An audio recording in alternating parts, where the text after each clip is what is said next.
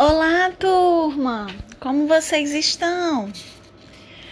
Na aula de hoje, nós vamos estar né, é, continuando a leitura imanente do livro Escola e Democracia, para continuarmos estudando é, e conhecendo as teorias educacionais é, mais predominantes na prática educativa. E, e para isso, é, eu estou organizando a aula para quê? Para que a gente faça da seguinte forma.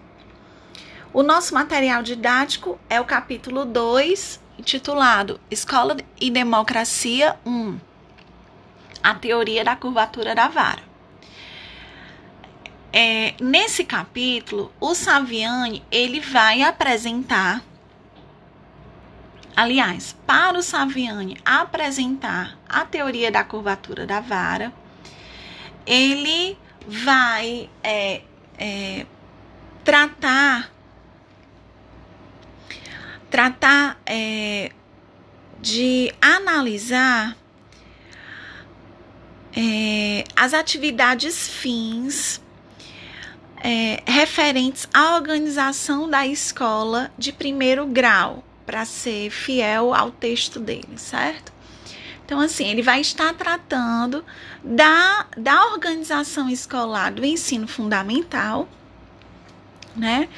Com é, é, essa atenção para o desenvolvimento das atividades fins ali desenvolvidas, é, demonstrando a problemática né, do ensino é, dentro desse contexto do ensino fundamental, é, mas sempre pensando nas funções políticas que esse ensino fundamental vem desempenhando no seio da escola. Para isso, ele já deixa claro que ele fará uma abordagem política. Né? Ele até é, usa a expressão, abre aspas, é, aqui para eu dizer as palavras do próprio Saviani, vou logo me colocar no coração no, no coração do político. Fecha aspas. Então, o Saviani ele vai, ele fará, né, uma abordagem política sobre esse funcionamento interno da escola de ensino fundamental. É, e, a, e nessa abordagem, ele vai estruturar a sua análise em três teses, né? É, ele enfatiza de novo que essas teses são teses políticas, né? Que elas estão articuladas entre elas. Em, em, essa articulação ela consiste em que as duas possibilitarão que ele é, as, as duas primeiras possibilitarão que ele extraia a terceira tese. Então, quais são essas teses? A primeira é que é, o Saviani diz que ele vai tratar do caráter revolucionário da pedagogia da essência e do caráter reacionário da pedagogia da existência. A segunda tese é a ele vai tratar do caráter científico do método tradicional e do caráter pseudocientífico dos métodos novos. É, a terceira tese ele vai tratar de como, é, quando, de como, quando mais se falou em democracia, no interior da escola, menos democrática foi a escola, e de como, quando menos se falou em democracia, mais a escola esteve articulada com a construção de uma ordem democrática. Então, a partir dessas três, essas três teses, a discussão, a análise, a construção, o desenvolvimento dessas três teses, levarão ao Saviani a, é, a tratar de uma maneira breve sobre a chamada teoria da curvatura da vara. E já para antecipar um pouquinho, né, do que é, é, essa teoria ela trata, ele faz uma citação, né, do, do autor dessa teoria, que é o Lenin, em que o Lenin diz assim, abre aspas, quando a vara está torta, ela fica curva de um lado. E se você quiser endireitá-la, não basta colocá-la na posição correta. É preciso curvá-la para o lado oposto. Fecha aspas. Então, nesse capítulo, o Saviani ele, está, ele, ele estará desenvolvendo, é, nos possibilitando, na verdade, uma reflexão acerca né, da função é, da educação num cenário é, pautado pelo espírito democrático, né? Como que as teorias educacionais elas estão ali é, dialogando, possibilitando a construção né, de relações democráticas e como que é, essas questões elas repercutem é, na formação né, da, das pessoas, dos indivíduos, no sentido de fazê-los perceber, né, é, que eles estão, que, que a nossa formação, né, ela está curvada para um lado, né? Ou seja, ela, o Saviani vai nos possibilitar perceber que o fazer educativo, né, é, é, é, é preciso ser é, analisado, considerado, identificado nesse fazer educativo. É, esse aspecto é, ideológico que o torna, né, a fim de um projeto de sociedade, um projeto de educação e um projeto né, de formação humana. Que muitas vezes esse, essa, essa afinidade pode direcionar, né, é, a depender desses demais projetos, pode direcionar a formação do, do, das pessoas para uma postura né, coerente aos anseios coletivos, aos anseios democráticos, né, aos, aos anseios da humanidade, como também poderá né, é, estar em oposição a isso, ou seja, curvado a isso, né? É, ou seja, não, não está afinado a essas questões, tornando necessário a identificação dessa questão, dessa situação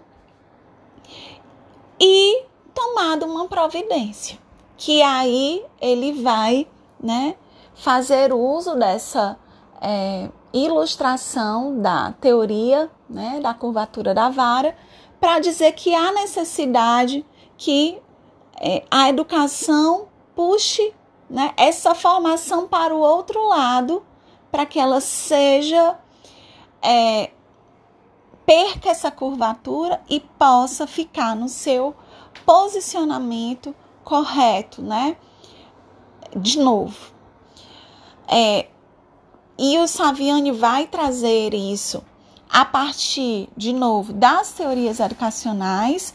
Nesse capítulo, ele vai estar tá dando uma ênfase a, a análise da perspectiva tradicional, da pedagogia tradicional e da pedagogia escola novista, uma vez que é, são teorias educacionais que se fazem é, mais presentes né, no, no cenário escolar. E ele vem trazer, vem enfatizar né, como que essas teorias atuam ou contribuem para a consolidação dessa curvatura da vara, né? Ou a ou, ou, ou o que nós podemos fazer, né? diante o que é que nós precisamos construir, o que é que nós precisamos fazer diante dessa identificação é, da formação escolar, que a formação escolar tem feito com a formação dos indivíduos, né? Então, nesse sentido, gente, é, nós estaremos aí permeando toda essa discussão na tarde de hoje. É, e eu pensei para ajudá-los a sistematizar essa análise, né? Lembrando que nós continuamos fazendo uso da metodologia da leitura imanente para o estudo dessa unidade didática de teorias educacionais, é, eu pensei que dessa vez nós poderíamos lançar mão de uma metodologia complementar, que é a elaboração de um mapa mental. O que é um mapa mental? De uma maneira bem rápida, é uma, um registro, né? É um registro das ideias centrais é, de um, que, que, que ajudam a entender um determinado tema que está sendo né, é, realizado. Muitas vezes, é, o mapa mental ele é utilizado com a, a finalidade de é, lançar ideias acerca de um determinado tema ou organizar uma, uma um, um, caminho para memorização ou aprendizado de um determinado assunto, né? Enfim, ele, ele vem com como esse esse recurso, esse complemento é, na sistematização de estudos. É, ele pode assumir um caráter físico ou virtual, ou seja, pode, ele pode ser tanto físico quanto virtual. É, a forma que ele assume, tanto físico como virtual, podem, podem ser em formato de diagrama, né? Distribuir as informações no formato de, de diagrama, se, ou fotos ou imagens, né? Que remetam a esse assunto. É, geralmente eles são bem coloridos e as cores elas não são selecionadas de maneira aleatória, né? elas são selecionadas com essa intencionalidade de ajudar o, quem vai utilizar o mapa para sintetizar e para, era, para estudar esse determinado assunto, é, toda a informação, todo o formato, né, toda, todo o mapa, ele ajude a pessoa a ter de forma prática, rápida e fácil é, a lembrança de todo aquele conteúdo que foi estudado. Então, pensando nisso, nós selecionamos, né, como, é, como metodologia complementar da aula de hoje, a elaboração de um mapa mental. E aí, eu estou disponibilizando no nosso na nossa aula de hoje como material complementar dois links em que é, de matérias que falam sobre como fazer um mapa mental, tanto fisicamente com, com caneta e papel ou pelo computador, utilizando apps, utilizando o Word ou no celular, certo? Para que vocês possam estar aí é, conhecendo o mapa mental e, e escolhendo como vocês é, acreditam que vai ser mais fácil a elaboração do mapa que vocês farão e o, o, as orientações né, para a aula de hoje. Eu estou sugerindo na, nessas orientações da aula de hoje é, como procedimentos, fazer a, que vocês façam a leitura do material complementar sobre como elaborar um mapa mental. Separem e deixem de fácil acesso o material necessário para a elaboração do mapa mental. Leiam um texto indicado com atenção e, e vão destacando a, as palavras e ou ideias centrais que vocês né, utilizarão para elaborar um mapa mental. E a, organizem depois da leitura analítica, né? Organizem as palavras e ou ideias centrais que foram né, selecionadas na, na leitura e façam a construção do mapa mental. É, espero que vocês tenham conseguido é, ver o material, o livro didático na biblioteca, né? Para que vocês possam estar aí acompanhando devidamente o, o nosso a, a nossa segunda aula sobre esse assunto das teorias educacionais. Mais uma vez eu lembro que em caso de dúvidas, eu, durante a aula eu estarei online na sala para, né, que quem desejar possa vir conversar comigo e a gente possa ir e, e dirimindo essas dúvidas que porventura surjam no decorrer da aula, certo? Então, tudo dito, tudo esclarecido, informado. Eu vou encerrando por aqui e fico aguardando vocês. Tchauzinho!